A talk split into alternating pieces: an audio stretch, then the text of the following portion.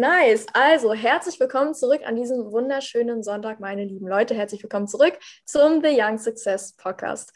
Meine Friends, wir haben uns mittlerweile mit super vielen Themen beschäftigt. Von Mental Health über Gründung, über Social Media, positiv, negativ, you name it.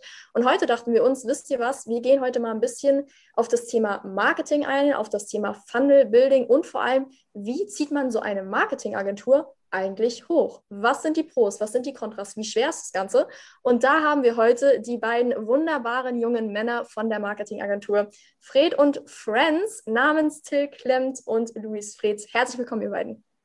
Vielen Dank. Hi. Danke für die Einladung. Gerne, gerne. Wir freuen uns mega auf das Interview heute. Das wird mega, mega spannend, packt mit Informationen, Guys. Let's go. Intro. Piu.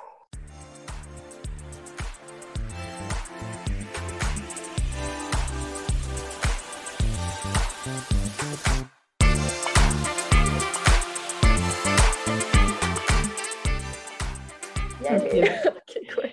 Hallo und herzlich willkommen auch nochmal von mir. Ja, Jungs, wollt ihr euch einfach mal kurz vorstellen, wer ihr seid und äh, ein paar Dinge zu euch und eurem Unternehmen vielleicht mal kurz anteasern? Ja, sehr gerne. Ich fange doch da direkt einfach mal an. Ich heiße Luis Fred und komme eigentlich aus Freiburg und bin dann nach dem Abitur nach Berlin gezogen und hatte nicht so die größte Motivation, mich anstellen zu lassen, aber stand vor der Herausforderung, dass ich natürlich irgendwie Geld verdienen musste. Und das war für mich so der, so der perfekte Zeitpunkt, einfach in die Selbstständigkeit zu starten. Ich konnte Webseiten bauen und habe das dann gemacht und angeboten. Und aus dieser Idee ist dann langsam aber sicher eine Agentur entstanden. Spätestens als ich dann den Till in der Uni kennengelernt habe und wir entschlossen haben, dass wir uns zusammentun und eben die Agentur gegründet haben, wie sie jetzt in der Form auf dem Markt ist, war klar, dass das vom Freelancertum weggeht, wirklich in die Unternehmensgründung rein und eben in die Gründung einer Agentur. Crazy. Und wie bist du dann dazu gestoßen, Till? Habt ihr euch dann, wie habt ihr euch kennengelernt? Ähm, wir haben uns kennengelernt. Ähm, vielleicht erstmal, also ich bin auch nicht aus Berlin, ich komme eigentlich aus München, bin dann auch zum Studium hergezogen und bin schon mit einem Unternehmen im Rücken sozusagen nach Berlin gekommen. Ähm, ich habe während dem Abitur eine E-Commerce Cash Cow ähm, Unternehmen gegründet und dann hier im Studiengang, ich glaube sogar im ersten Semester, den, den Luis kennengelernt, so wie man sich eben kennenlernt. Ich glaube, das war sogar am ersten Tag, am Einführungstag. Ich bin mir nicht mehr ganz sicher. Und ja, dann hat das, Luis, wie lange hat es gedauert? So vielleicht so ein Jahr, so zwei Semester, bis wir so ja, uns näher Jahr, gekommen sind? Ein Jahr und drei, vier Uni-Projekte später. genau. Also wir sind natürlich nicht einfach blind irgendwie gesagt, hey, wir sind jetzt die perfekten Co-Founder, sondern wir studieren Unternehmensgründung und dort muss man eben auch immer so Planspiele machen und so Unternehmen einfach simulieren und waren dann oft zusammen in Gruppen und haben so, sage ich mal, sehr schnell gemerkt, dass wir eigentlich ganz gut zusammenarbeiten können. Mhm. Und wie Luis schon gesagt hat, er, er kannte sich mit dem ganzen Thema Webseiten aus, was ja ein sehr großer Part dieser Online-Präsenz ist. Und ich aufgrund ähm, des E-Commerce-Background kannte mich sehr gut mit Performance Advertising aus und da dachten wir uns, ja, das macht ja super viel Sinn, sich da in irgendeiner Weise erstmal so locker zusammenzutun. Und dann hatten wir auch irgendwie die ersten Projekte, die ersten Kunden und dann ja, ging das irgendwie alles ganz schnell auf einmal. Crazy, richtig cool. Das heißt, ihr habt dann richtig aus dieser Symbiose quasi, ähm, was eure Fähigkeiten angeht, dann diese Geschäftsbeziehung da gebildet, ne? Ja, genau. Also wir haben beide einfach erstmal unsere Leistung angeboten, die wir konnten und haben das gar nicht Agentur genannt oder hatten das auch so nicht wirklich im Kopf, dass das jetzt ein Agenturgeschäftsmodell ist, was wir da aufbauen, mhm. sondern es hat sich so ein bisschen natürlich ergeben und wir sind da einfach sehr nah am Markt geblieben. Das heißt, wenn jemand nachgefragt hat, ein Kunde, den wir zum Beispiel für eine Webseite schon gewonnen hatten, der danach gefragt hat, ob wir nicht auch irgendjemanden kennen, der im Online-Marketing-Bereich unterstützen kann, ähm, da haben wir eben gemerkt, okay, da ist die Nachfrage da, also suchen wir uns jemanden, der das kann und nehmen das sozusagen mit in unser Portfolio auf. Das war so der erste Gedanke. Und das ist eben zum ersten Mal passiert in der Zusammenarbeit mit Till und mir. Und später dann aber eben auch Leitgedanke geworden im ersten Jahr, dass wir unser Team vergrößert haben. Inzwischen haben wir uns da schon wieder ein bisschen umpositioniert. Aber das war dann so der Gedanke, der aufkam, dass wir das jetzt wirklich auch Agenturen nennen und dass das dann tatsächlich auch das Agenturgeschäftsmodell ist. Und als das klar wurde, konnten wir nochmal ganz anders an diese Sache rangehen und denken und gucken, wie wir dann wirklich diese Agentur auch durchdenken müssen. Was machen denn andere Agenturen? So, und konnten uns dann mit der Thematik noch intensiver beschäftigen. Wie groß ist euer Team momentan? Das schwankt so ein bisschen. Also wir haben aktuell zwei Leute im, im Verkauf, im Sales. Wir haben Till und mich in der, in der Firma als ja, Projektmanager sozusagen und auch teilweise noch in der Leistungserfüllung. Auf jeden Fall dort in der Kontrollinstanz. Dann ein Designer und ein paar offene Stellen, die wir gerade noch belegen möchten. Cool. Ja, das war, also wir haben uns, wie Luis gesagt hat, schon eigentlich ziemlich auch in der Größe unseres Teams äh, um, umorientiert, als wir gerade frisch gegründet hatten und eben mehr so, wie sagt man das, äh, Service Arbitrage gemacht haben. Also Service mhm. will jemand kaufen, wir kaufen ihn ein, verkaufen ihn weiter. Ich weiß nicht, da waren wir ab irgendeinem Punkt ein Team von Louis, so 20 Leuten oder so. Ich glaube, zum Höhepunkt waren wir 16 externe Leute und drei interne. Ja. ja. Wow. Genau, das heißt 19 um, Leute. Und das war auch die Grundidee am Anfang, dass wir gesagt haben, jeder Service oder alle Leute, die wir so kennenlernen, die einen Service anbieten können, der irgendwie in unser Agentur-Geschäftsmodell reinpasst oder von dem wir ausgehen können, dass das Kunden und Kundinnen von uns eventuell brauchen könnten. Mit denen haben wir einfach Geschäftsbeziehungen geknüpft und gesagt, wir bieten deren Service auch an. Ja. Das hat uns sehr viel geholfen, auch einfach weiterempfohlen zu werden und unser privates Netzwerk bzw. geschäftliches Netzwerk ja. Ja, auszubauen. Wie macht man das jetzt in eurem Fall? Ist jetzt die erste Frage, die mir sofort in den Kopf kommt, als du gesagt hast, 16 Externe. Wie macht man das, dass man da wirklich den Überblick behält? Also nicht nur finanziell, sondern auch, ja, einfach auch bürokratisch da irgendwie. Habt ihr dann eure Excel-Listen oder habt ihr da irgendwelche Google Sheets oder wie behaltet ihr da den Überblick über so ein großes Team? Till, das ist dein Spezialgebiet. ja, also. Ähm, erstmal komplett planlos natürlich, also woher soll man es auch wissen, ne? Ähm, ja. dementsprechend auch in, in viele Kommunikationsschwierigkeiten geraten.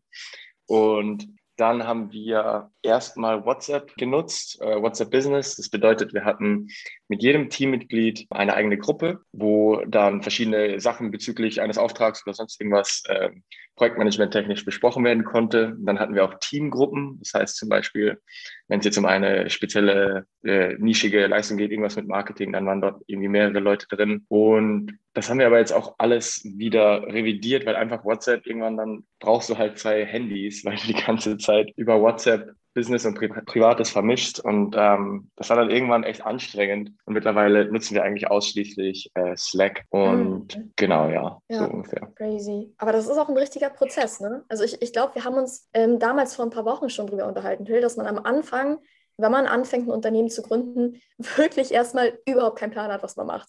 Also es sieht ja einmal nach außen hin super, super easy aus, dieses ganze Gründertum, Hasseltum, dass jeder hat einen Plan und er weiß genau, was er machen muss, damit das super wird. Aber im Endeffekt wird am Anfang richtig viel so gewinkt und ausprobiert und Fehler gemacht. Ähm, wie war da so eure Routine oder wann, ich frage das mal anders, wann hattet ihr das Gefühl, dass ihr euch wirklich so eingespielt habt und feste Abläufe hattet, feste Strukturen oder seid ihr da vielleicht noch gar nicht so zu 100 Prozent? Ich kann da ja mal so eine kleine Anekdote erzählen. Ganz am Anfang, als ich das noch nicht wirklich Agenturgeschäftsmodell genannt habe, war ich so drauf, dass ich gesagt habe, ich mache einfach mal irgendwas und schaue, wie sich das natürlich formt und zu was zu was für einem Geschäftsmodell, zu was für einer Firma und zu was für Prozessen. Das habe ich dann Till gegenüber auch so formuliert und Till war am Anfang da auch der Meinung, dass das genau richtig ist, einfach erstmal nicht zu gucken, was die anderen machen, sondern erstmal selber was aufzubauen. Und Till hat dann tatsächlich ähm, nochmal eine andere Zeit eingeläutet, als er gesagt hat, so jetzt reicht es erstmal, wir haben jetzt mal ohne zu wissen, was wir da tun oder wie wir das tun oder ohne Anleitung haben wir was gebaut. Und jetzt lass uns doch mal schauen, was andere Leute machen, die in einer ähnlichen Branche arbeiten oder mit ähnlichen Geschäftsmodellen arbeiten und ob wir da nicht auch Prozesse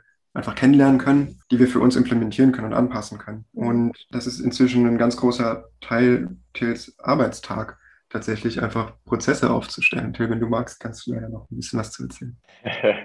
ja, ähm, ich weiß nicht, also ich kriege auch gerne mal Backslash hier und da dafür, aber ich glaube eben, wie gesagt, so dieser Kontrast, wir haben angefangen, haben gesagt, okay, wir sind beide der Meinung, wir müssen erstmal uns finden, wir müssen erstmal schauen, in welche Richtung es überhaupt geht. Aber als es dann wirklich klar war, war auch klar, um irgendwie wirklich dann zu skalieren, um zu sagen, okay, wir haben jetzt unser Geschäftsmodell gefunden, es funktioniert, wir haben Product Market Fit. Ähm, wie können wir das Ganze jetzt so skalieren, dass wir nicht daran zerbrechen? Äh, brauchen, brauchen wir halt einfach wirklich für jeden Ablauf in unserem Unternehmen einen übergeordneten Prozess, den auch jeder Mitarbeiter, der irgendwie neu ins Unternehmen reinkommt, sofort übernehmen kann, ähm, weil er runtergeschrieben ist, dokumentiert ist. Und ja, wie Luis gesagt hat, das ist so ein großer Teil von meinem Arbeitstag, wo ich einfach gucke, wie können wir Prozesse vereinfachen, beschleunigen und ähm, auch automatisieren einfach so. Ja. Wie macht ihr das, wenn, also ihr hattet bestimmt schon mal Situationen, wo ihr, gerade du jetzt, wo du neue Prozesse mit reinbringst, was ausprobiert und merkt, okay, hey, das geht gar nicht, das ist vor daneben gegangen, habe ich mir ganz anders vorgestellt. Wie geht ihr dann damit um? Ja,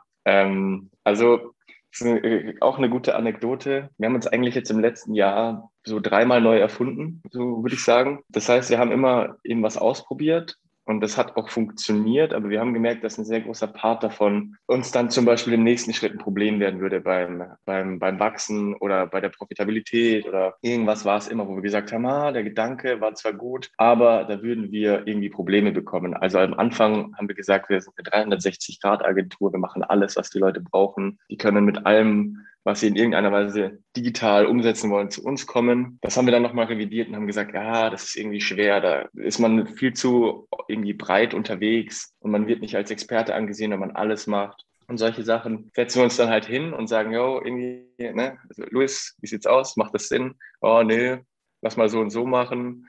Und also solange wir drüber reden, bei uns ist ein ganz großer Teil dessen einfach Kommunikation, wie wir uns damit fühlen, wie wir damit umgehen. Aber eigentlich ist es fast immer positiv, wo wir sagen, hey, okay, das ist ja eine gute Erkenntnis, das können wir jetzt ausschließen. Mhm. So. Genau. So passiert natürlich andauernd, dass irgendwas nicht funktioniert oder dass irgendeine Idee, die wir haben, dass wir die ausprobieren, dass sie nicht funktioniert oder dass ein Plan nicht aufgeht oder dass die Räder zwar ineinander greifen, aber irgendwo ist trotzdem noch, irgendwo fehlt trotzdem noch was damit, dieser Klick passiert und das System irgendwie aufgeht. Und was ich aber so toll finde an der Zusammenarbeit mit Till ist, dass wir noch nicht ein einziges Mal da saßen und gesagt haben, wir wissen nicht, wie es weitergeht oder das ist jetzt einfach scheiße oder dass wir irgendwie deprimiert waren. Das fallen immer solche Worte, ja, das war ein gutes Learning. Ähm, es ist nur noch eine Frage der Zeit. Also es ist immer sehr optimistisch, es ist immer sehr zukunftsorientiert und das zeigt halt auch, wie wir über sowas nachdenken. Das ist einfach wirklich Teil des Prozesses. Und inzwischen freue ich mich tatsächlich über jeden Fehler, den wir machen, weil ich mhm. damit ausschließen kann, diesen Fehler im besten Fall nicht nochmal zu machen. Und mhm. ich bin um eine, um eine, Erfahrung reicher und kann das in das Geschäftsmodell mit einfließen lassen. Das bedeutet, die Erfahrungen, die wir da sammeln, die können wir nur sammeln, indem Sachen funktionieren, aber Sachen eben auch nicht funktionieren. Meint ihr, dass dieses Mindset, dieses ähm, Fehler embracen sozusagen und sich über die Learnings freuen, anstatt sich dann so fertig zu machen. Meint ihr, das ist so ein unternehmerisches Mindset, was man in die Wiege gelegt bekommt? Oder glaubt ihr, dass man das lernen kann? Das ist eine komplette Ansichtssache. Ich bin davon überzeugt, dass man das lernen und trainieren kann. Ich habe ja. zum Beispiel angefangen mal zu zählen, wie viel Negatives ich am Tag so für mich empfinde. Also angefangen von, oder was ich an Negativität konsumiere. Wenn ich Nachrichten schaue, da wird meistens über das Negative, was in der Welt passiert, berichtet und weniger über das Positive. Wenn ich Werbung angucke, die irgendwie nicht zielführend ist oder wenn ich mich mit Leuten unterhalte, einfach mal mitzuzählen, wie viel Negativität einem Tag begleitet. Allein sich das bewusst zu machen, kann schon helfen, das zu verändern. Und so diese positive Grundstimmung, die man dann damit sich vielleicht antrainiert, die gibt einem dann, oder in meinem Fall war das zumindest so auch das Selbstvertrauen zu sagen, dass wenn ich was ausprobiere und es nicht funktioniert, dass das vollkommen in Ordnung ist, dass ich mich da eben nicht in so einer Negativspirale dann damit aufhalten muss, sondern sagen kann, ey, das Gute daran ist, dass ich eben was gelernt habe und Erfahrung gesammelt habe. Ich glaube, auch eins der größten Learnings bei mir und Louis, auch so mit äh, Emotionen, positiv, negativ Emotionen umzugehen, was auch am Anfang einfach sehr vom Tagesgeschäft abhängig ist. So, ähm, man schwankt einfach sehr. War, als wir, glaube ich, erkannt haben, dass das ist, dass, also dass diese Sache die eine Sache ist, die wir unser Leben lang machen werden, wo wir gesagt haben, man nimmt den Druck raus. Es mhm. geht nicht mehr darum, jetzt am Ende des Jahres das zu schaffen oder in zwei Jahren das zu schaffen, sondern wir wissen, was wir schaffen werden aber der zeitliche Druck ist raus, weil man sich zu 100 Prozent committed hat und mhm. gesagt hat, okay, das ist das, was ich mache. Und dann gibt dann eigentlich keinen Zeitdruck mehr. Und das ist irgendwie ganz, ganz angenehmer Shift gewesen, glaube ich. Ja, ich glaube, das ist auch echt so ein, so ein großes Manko unserer Generation, dieses ähm, Ungeduld, äh, Ungeduld haben und sich eben nicht mehr lange auf Sachen fokussieren zu können. Und ich glaube, einen langen Atem zu haben und auch wirklich mal mehr als nur zwei, drei, vier Monate an einem Projekt festzuhalten, ähm, kann einem da wirklich helfen, ne? auch, auch diesen mentalen Stress dann irgendwie abzuwälzen und zu sagen, Leute, wir sind noch jung, wir haben Zeit, wir machen das so lange, bis es klappt und dann klappt es irgendwann. Aber man darf halt nicht zu früh irgendwie das Handtuch werfen. Auf jeden Total. Fall. Wird ja auch ganz oft suggeriert in, und das ist zum Beispiel, was ich vorhin meinte mit schlechter Werbung, ähm, das wird ja ganz oft suggeriert in vielen halb seriösen oder unseriösen Geschäftsmodellen, einfach schnell reich, schnell erfolgreich. Mhm. Das ist auch irgendwie das, was man dann oft auf Instagram sieht oder auch, ich weiß nicht, in Büchern liest und so weiter, dass die Leute halt irgendwie erfolgreich geworden sind. Aber niemand spricht darüber, wie viele Jahre Arbeit dahinter steckt. Ich zum Beispiel habe meine erste Firma mit 13 Jahren gegründet. Das ist inzwischen zehn Jahre her. Und seit zehn Jahren arbeite ich in meinem Kopf nur mit, der, mit dem Thema Selbstständigkeit. Und ich habe einige Unternehmensgründungen hinter mir. Bis jetzt Freed Friends so ist, wie es eben, wie es eben jetzt ist und wir andere Firmen damit begleiten können. Es ist einfach super viel passiert, aber darüber, also es ist nicht dieser Instant-Erfolg und in vier Monaten reich werden oder erfolgreich werden. Das ist einfach nicht echt. Und wenn man das mal verstanden hat, dann ist es aber auch voll in Ordnung, wenn man dann wirklich keinen Druck mehr hat. Ich glaube, Louis und ich, wir hatten uns mal drüber unterhalten, ähm, vor nicht so langer Zeit, wo wir gesagt haben, eben, Louis hat jetzt schon zehn Jahre, steckt in Gründungen drin, ich seit fünf Jahren. Und das ist das, was wir eigentlich Vollzeit machen, seit wir, ich weiß nicht, seit wir erwachsen sind oder schon, schon eben im Teenageralter.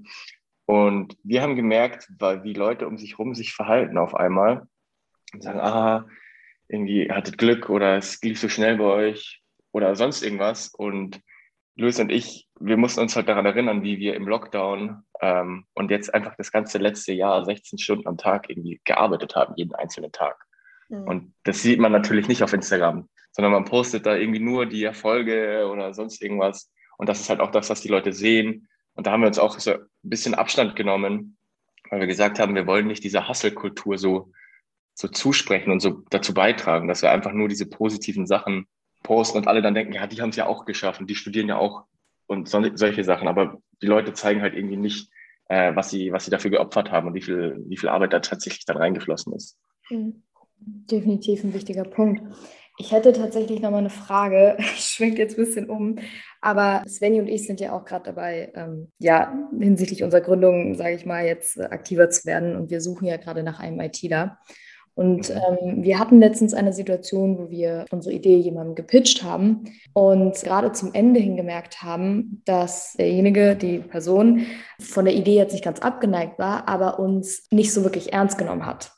Und wir hatten das Gefühl, ich weiß jetzt nicht, ob, ob das nur unser Gefühl so war, ob er das wirklich so rüberbringen wollte oder nicht, aber dass es auf jeden Fall daran lag, dass wir auch zwei Mädels sind. Und wir haben uns in dem Moment so gefragt, okay, wäre das was anderes gewesen?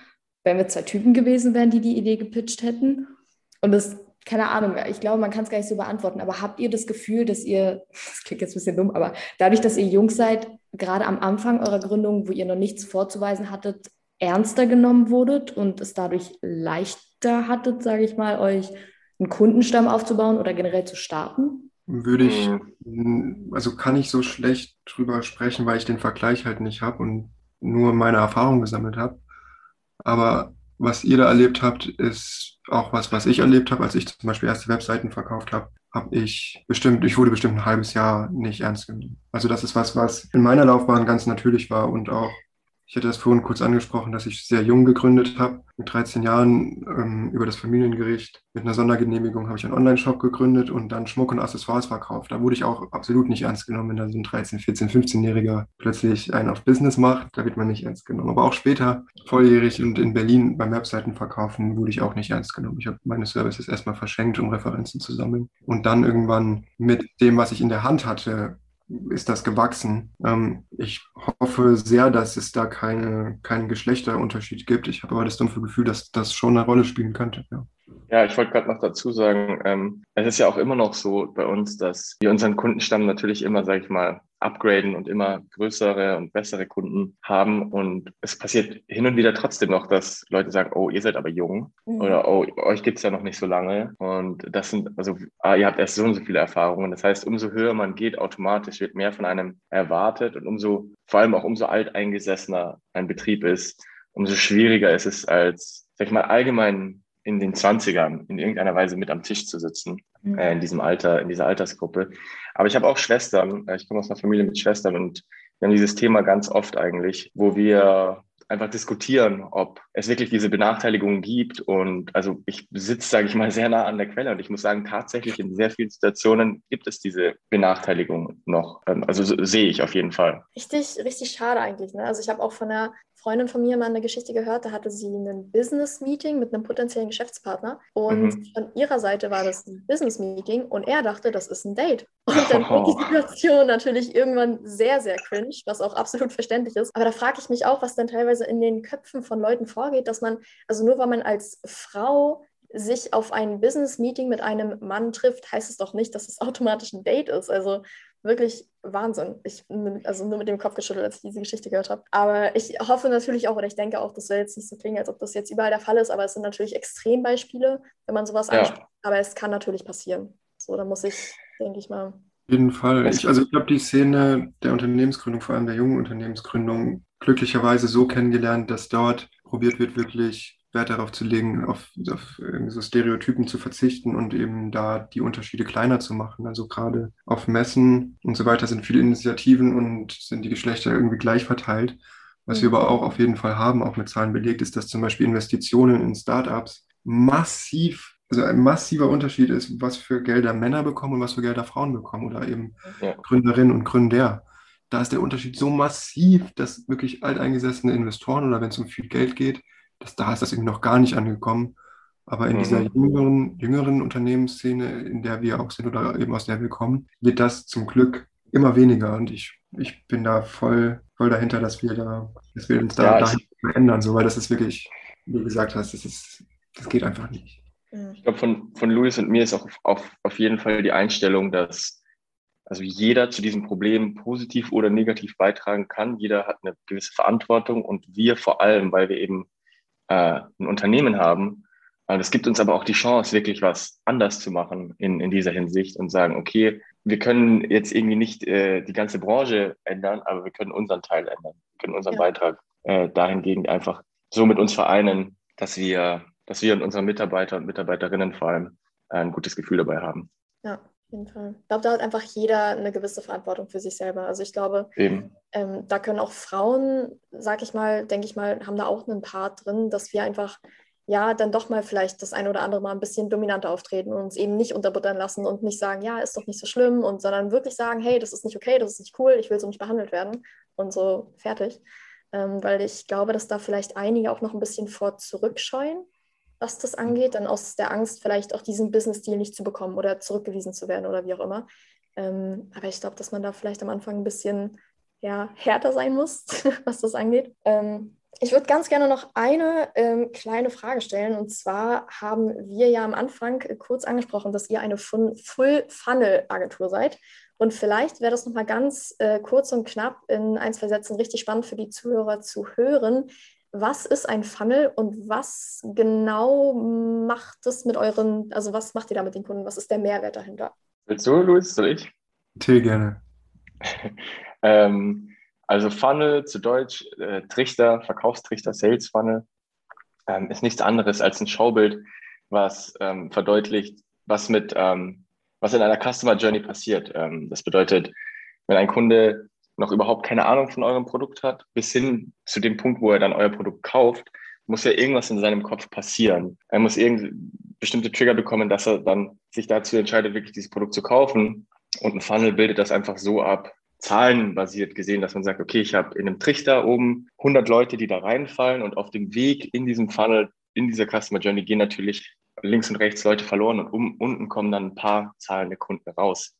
Ähm, und eine Full Funnel Agentur oder auch, also nach dem, ähm, nach unserem internen Motto, nachdem wir, sage ich mal, unsere Arbeit machen, ist so der Full-Funnel-Ansatz. Und das bedeutet, dass wir Webseiten, Online-Shops und alles, was sozusagen on-site passiert, alles, wo die Leute auf irgendeiner Website, Landingpage oder sonst irgendwo drauf sind, mhm. verbinden. Das verbinden wir mit ähm, dem ganzen Paid Advertising, mit dem ganzen Marketing. Das heißt, wenn ein Kunde zu uns kommt, dann kriegt er nicht nur das Marketing, das heißt, er kriegt nicht, nicht, nicht nur den Traffic und die Leute, die dann auf seine Webseite kommen, sondern wir sorgen auch dafür, ähm, das machen eben ganz viele Marketingagenturen nicht, dass dieser Traffic dann auch auf der Webseite tatsächlich konvertiert und Käufe zustande kommen. Weil ganz oft ist das so, dass die Leute dann ganz viel guten Traffic auf die Seite bekommen, aber niemand kauft, weil die Seite halt einfach ass ist.